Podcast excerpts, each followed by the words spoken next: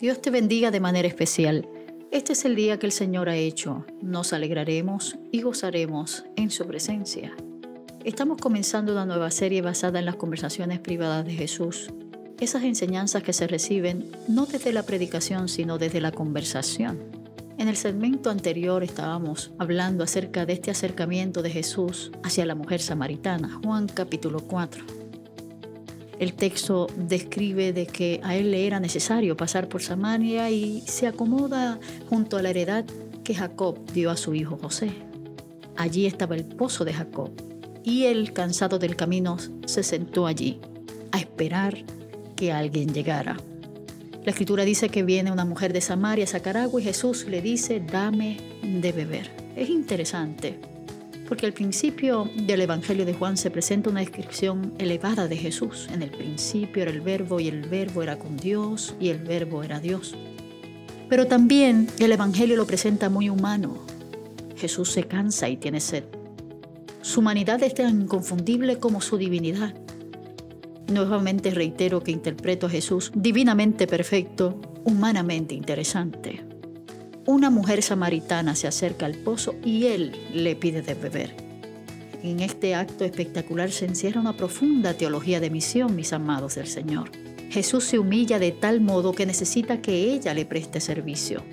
No establece su relación inicial con ella explicándole cuánto le necesita a él y su mensaje. Eso vendría más tarde. Pero interpreta un principio muy interesante. La única manera de construir amor entre dos personas o dos grupos de personas es estar tan relacionados los unos con los otros que nos necesitemos. La comunidad cristiana debe servir, también debe estar en una posición en la que necesite ser servida. Jesús derriba la pared de la desigualdad que existía entre un ser humano y otro. Eleva la autoestima de esta mujer Solo los fuertes son capaces de dar a los demás. La dignidad de la mujer se ve afirmada cuando Cristo le pide que le ayude con los recursos que ella dispone. No solo Jesús derriba la pared de la desigualdad que existía, Jesús ignora la hostilidad que durante más de 500 años se había desarrollado entre los judíos y los samaritanos. Él se constituye en un pacificador.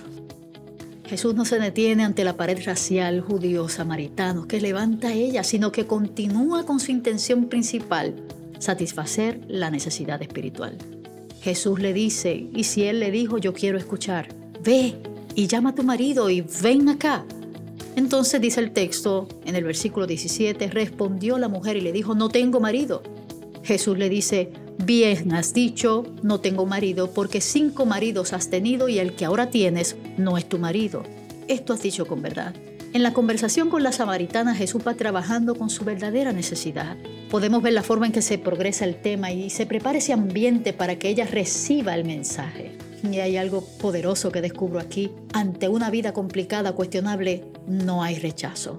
Luego de abordar ese tema de los maridos, quizás de forma breve, ella desvía el tema de la conversación al punto de mayor controversia entre judíos y samaritanos, el lugar de adoración. Es un tema relevante que Cristo quiere atender. ¿Saben por qué? Porque son más de 500 años de rencilla.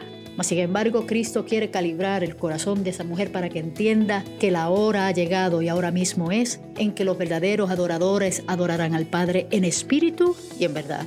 Pues el Padre quiere que así lo hagan los que lo adoran. Dios es espíritu, le dice a la mujer, y los que lo adoran deben hacerlo de un modo verdadero.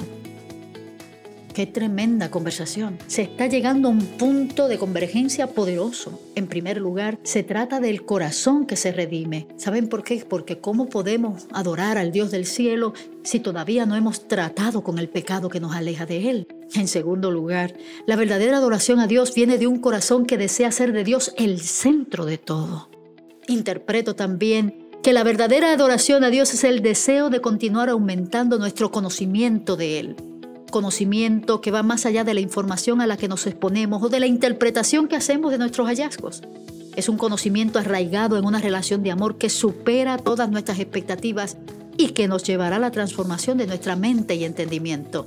La mujer le dice, yo sé que va a venir el Mesías y cuando Él venga nos explicará todo. Y Jesús le dice, ese soy yo, el mismo que habla contigo. Sorprendente, ¿no? Pocas veces Jesús revela de forma directa que es el Mesías. Inclusive le ha prohibido a sus propios discípulos que lo divulguen.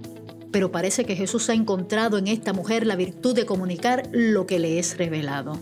En esta ocasión, como resultado de esta conversación, la mujer no solo entiende que Jesús es el Mesías, sino de que la verdad ha sido tan impactante en su vida que ha decidido ser testigo.